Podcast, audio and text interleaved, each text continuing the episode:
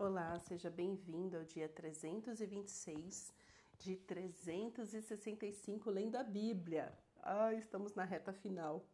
Faltam aí 40 dias apenas para a gente encerrar a leitura completa da Bíblia. Estamos ainda no livro de Atos. Para hoje são os capítulos 24, 25 e 26. E o que eu tenho para conversar aqui com vocês está no capítulo 26, que é quando Paulo é, então, se você lembra, Paulo foi açoitado e ele fala assim: Olha, sou cidadão romano, vocês não podem me tratar de qualquer jeito. Eu apelo para César. César era, era, o supremo do supremo, né? o imperador César. E dali ele passou por muitos lugares. E cada vez que ele chegava diante de um oficial, o oficial queria entender o que, que aquele preso estava fazendo na frente dele. Aí Paulo não perdia tempo. Paulo, ele falava da vida dele, da conversão dele. E aí, o que eu quero meditar com vocês hoje é sobre como a nossa história tem poder, a nossa história de conversão. Você sabe dizer detalhadamente de onde Deus te tirou? E para onde ele te levou? Você tem essa clareza da sua conversão? Porque a conversão, ela nos traz clareza. Então, aqui no capítulo 26, a partir do verso 12, nós lemos. Né, ele está ali contando. É... Não, vamos voltar um pouquinho, 11.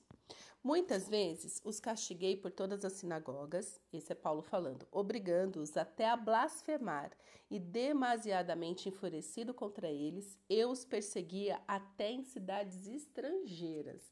Ou seja, ele era determinado, ele queria acabar com todos aqueles que confessavam Jesus como Salvador, como Messias. Verso 12: Com isso em mente, parti para Damasco, levando a autorização dos principais sacerdotes e por eles comissionado. Ao meio-dia, ó rei, enquanto eu seguia pelo caminho, vi uma luz no céu mais resplandecente que o sol, que brilhou ao redor de mim e dos que iam comigo. E caindo todos nós por terra, ouvi uma voz que me falava em língua hebraica. Que lindo! Ou seja, Deus sempre vai falar numa língua que você entende. Saulo, Saulo, por que você me persegue? É duro para você ficar dando coices contra os aguilhões. Então eu perguntei: Quem é você, Senhor? Ao que o Senhor respondeu: Eu sou Jesus a quem você persegue. Mas levante-se e fique em pé. Eu apareci a você para eu apareci a você para constituí-lo ministro e testemunha, tanto das coisas em que você me viu, como daquelas pelas quais ainda lhe aparecerei. Vou livrar você do seu próprio povo e dos gentios, para os quais eu o envio. Agora vem a missão, verso 18. Presta atenção nisso. Para abrir os olhos deles e convertê-los das trevas para a luz e do poder de Satanás para Deus, a fim de que eles recebam remissão de pecados e herança entre os que são santificados pela fé em mim. É... Amém. É, é interessante que, assim, quando a gente. Porque, assim, se você pegar o relato desde quando isso aconteceu, lá no capítulo, se eu não me engano, foi no capítulo 8, quando Jesus aparece, é, é, era só isso. Paulo, por que você me persegue? Eu sou Jesus. Né? Aí ele vai lá, fica três dias sem comer, sem beber, alguém vem, as escamas dos olhos dele caem por terra e ele começa a anunciar Jesus. Ou seja, antes ele perseguia os cristãos, agora ele se torna um cristão, um do caminho, né? Só que aqui nessa parte que Paulo está contando da conversão dele, ele conta a parte que Jesus dá para ele, a missão dele. Apesar que porque Jesus tinha falado para Ananias, assim, ele vai saber o que é sofrer pelo meu nome. Era isso que a gente sabia. Que Ananias, quando Jesus apareceu para Ananias, falou assim, ó, vai lá orar pelo por Paulo, porque ele vai saber o que é sofrer pelo meu evangelho. E aqui Paulo está contando tudo que Jesus falou para ele. E essa é a beleza da nossa vida com o Senhor. Quanto mais nós vamos andando com Ele, conversando com Ele, orando para entender os nossos caminhos, para entender por onde o Senhor está nos guiando, mais Ele revela a missão que Ele tem para nós. E essa missão é muito clara aqui no caso de Paulo, que eu acredito que é a mesma para mim e para você. Como eu já falei, não existe missionário, ai, missionário lá na África. Não, a partir do momento que você tem uma história com Jesus, você é um missionário de Jesus. Ponto. Por quê? Porque todos nós, eu e você, carregamos essa mensagem de nós precisamos abrir os olhos e converter as pessoas das trevas para a luz. Porque eu e você, quando nos convertemos, quando Jesus fala que nós somos a luz do mundo, ele não estava delimitando aos apóstolos, mas Jesus estava estendendo isso a todos os discípulos. Todos. Se você é um discípulo de Jesus, você é sim luz. Você é luz. E o nosso chamado é para converter as pessoas das trevas para a luz e fazer com que elas se convertam do poder de Satanás para o poder de Deus. Qual que é o poder de Satanás? É esse esse pecado que escraviza. Uma pessoa que é escravizada pelo pecado, que vive na prática do pecado, ela vive, ela se move pelo poder de Satanás. Porque é muita infantilidade essa altura do campeonato você achar que Satanás não tem poder. Porque tem os crentes que acham, né? Tem os crentes que, que é viciado em igreja, em sermão, mas não tem comunhão com Deus. Mas tem comunhão com o pastor, com os líderes e blá blá blá. Eles acham que o diabo não tem poder, porque ele está indo para a igreja. Ah, vá que não tem. Ah, vai, não vai você não ter uma vida devocional. Não vai você não ter comunhão com Jesus para ver o que, que te espera. É por isso que tem tanta gente doente dentro da igreja, mentalmente, emocionalmente doente. Eu ouso, ouso, é com muita ousadia mesmo que eu falo isso, porque as pessoas não entenderam isso. Elas ainda estão vivendo debaixo do poder de Satanás. Por quê? Porque tem mais comunhão com as trevas do que com a luz. Porque quantas pessoas vão para a igreja e continuam na prática do pecado. E eu falo todo, toda espécie de pecado. Porque quando você mente, porque não tem coragem de falar a verdade, é um pecado. E você está agindo pelo poder de Satanás. Porque Satanás é o pai da mentira e Deus é o Deus da verdade. Qualquer mentira que seja. Qualquer, não existe. Ai, é só uma mentirinha. Tem, tem, gente que fala assim: não, não, ai, eu falei isso aqui, ai, tá, tá, eu menti, ai, é que eu não queria me indispor com ela, sabe? Falando a verdade, porque aí não sei o que, não sei o que, não sei. Aí começa a achar mil desculpas, como se essas desculpas fosse transformar o pecado dela em bênção. Não, querido, não é, não é. Mentira é mentira, independente do tamanho. E principalmente, é, e, e por que que isso é, é uma mentalidade maligna que tem muitos crentes? Porque acha que mentirinha é mentirinha, não causa grandes impactos. Só que depois, se reparar no dia a dia, em todo o tempo, está o quê? Mentindo. É uma mentirinha aqui, é uma desculpinha ali, é um. Entendeu? E a pessoa passa o dia inteiro mentindo, mas fala que ama a Deus. Não ama. Não ama. Porque quem anda com o Senhor, quem ama a luz, quem ama Jesus, tem pavor de se sujar com algo assim tão pequeno. Tão pequeno. Eu falo isso porque, bom, né? Já que eu já abri toda a minha vida aqui, antes de me converter, eu era, eu era uma mentirosa convicta. Ai, como eu mentia, Senhor misericórdia. Eu lembro que essa foi a primeira coisa que, assim, eu não conseguia mais mentir. Não conseguia mais mentir. Até hoje, quando eu penso assim, ah, é só uma mentirinha, né? Porque, né, afinal, sou um ser humano. Cara, eu não consigo. Eu não consigo. Se eu comecei, se eu vou falar de alguma coisa, eu comecei a gaguejar muito, a balbuciar muito, é porque eu não tô querendo falar a verdade.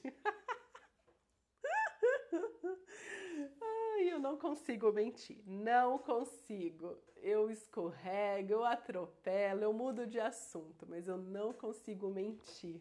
Graças a Deus por isso. Mas, gente, a verdade é um lugar de, de liberdade. Porque quem mente, principalmente nessa proporção de, ai, não, ai, eu vou falar isso aqui, sabe? Porque aí ninguém me enche o saco e tá tudo bem. Só que aí você tem que sustentar essa mentira em qualquer lugar que você for, independente do tamanho da mentira. E daqui a pouco você está mentindo mais do que quando começou. E aí já nem lembra mais o que falou para um, o que falou para o outro. Então, essa conversão, é, é, é, ela é muito claro. Aqueles que mentiam não mentem mais, né? Como eu estou falando da minha história.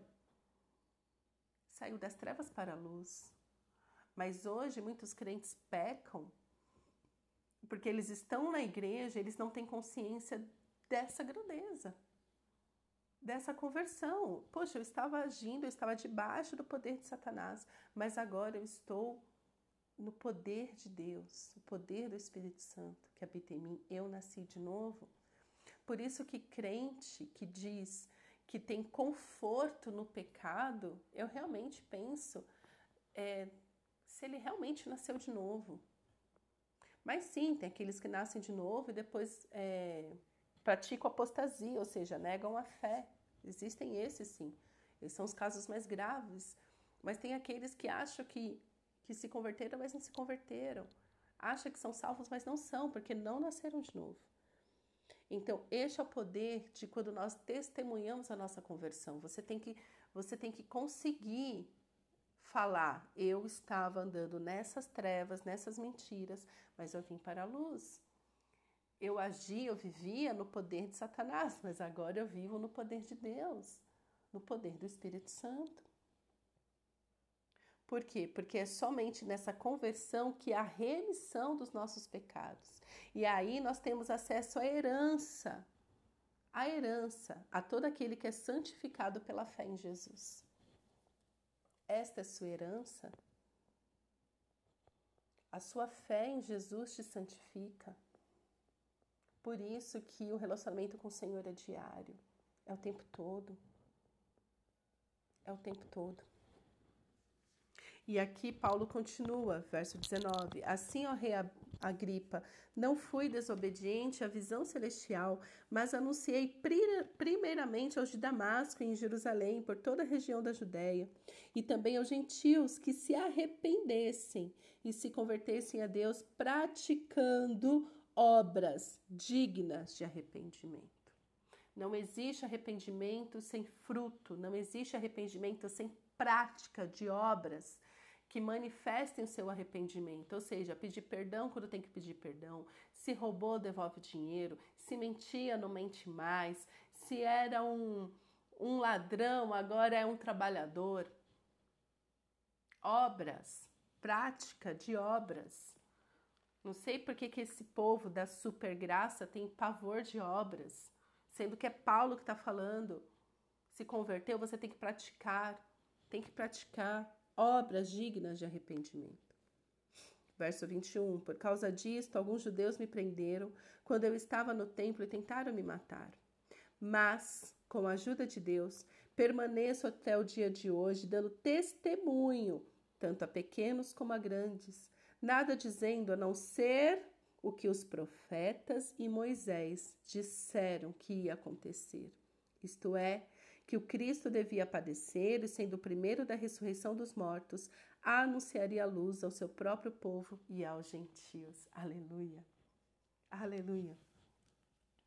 Ou seja, não tem como a gente falar da nossa fé em Cristo sem citar Moisés e os profetas, sem citar a lei, sem citar o que aconteceu com o povo de Deus, desde Gênesis até os dias atuais. Você sabe contar a sua conversão a partir da sua história e depois entendendo a sua história dentro da história completa da criação e redenção do homem, que está escrito, que foi, é, que foi profetizado por Moisés e todos os profetas. Você sabe. Jesus não começou no livro de Mateus, no Evangelho de Mateus, no Novo Testamento. A vida de Jesus é desde Gênesis. Moisés falou sobre Jesus. Ou seja, não tem como você falar da sua conversão sem ter Bíblia em mãos. Bíblia, não livros sobre a Bíblia. Já falei isso 300 vezes, vou falar de novo. Não tem como, não tem como, meu querido, você falar que ama o Senhor e não amar a sua palavra. E não saber da sua palavra, não saber falar da sua fé desde Gênesis até Apocalipse. Que o Senhor te abençoe com conhecimento, clareza, entendimento dessa palavra e que você, onde você está, seja esse missionário avivado, usado pelo Senhor para levar as pessoas a ter fé em Jesus. Amém? Pai, te agradecemos pela tua palavra. Nos rendemos, Senhor, aos teus pés. Nos dá clareza, Senhor, sobre esta palavra, do que é essa conversão das trevas para a luz, o que é essa conversão do poder de Satanás para o poder do Senhor, Deus, Criador dos céus e da terra. Que possamos, Senhor, ser, ser missionários da nossa geração, missionários no nosso dia a dia, para que possamos pregar a salvação de Cristo, para que as pessoas sejam remidas dos seus pecados e tenham acesso à herança para todo aquele que é santificado pela fé em Jesus. Nos leva, Senhor, até este lugar de entendimento. Nos leva, Senhor, à, prática de obras de arrependimento. Nos dá hoje, Senhor, mais de Ti, para falarmos mais de Ti e menos de nós. É o que te pedimos, Pai, em nome de Jesus. Amém.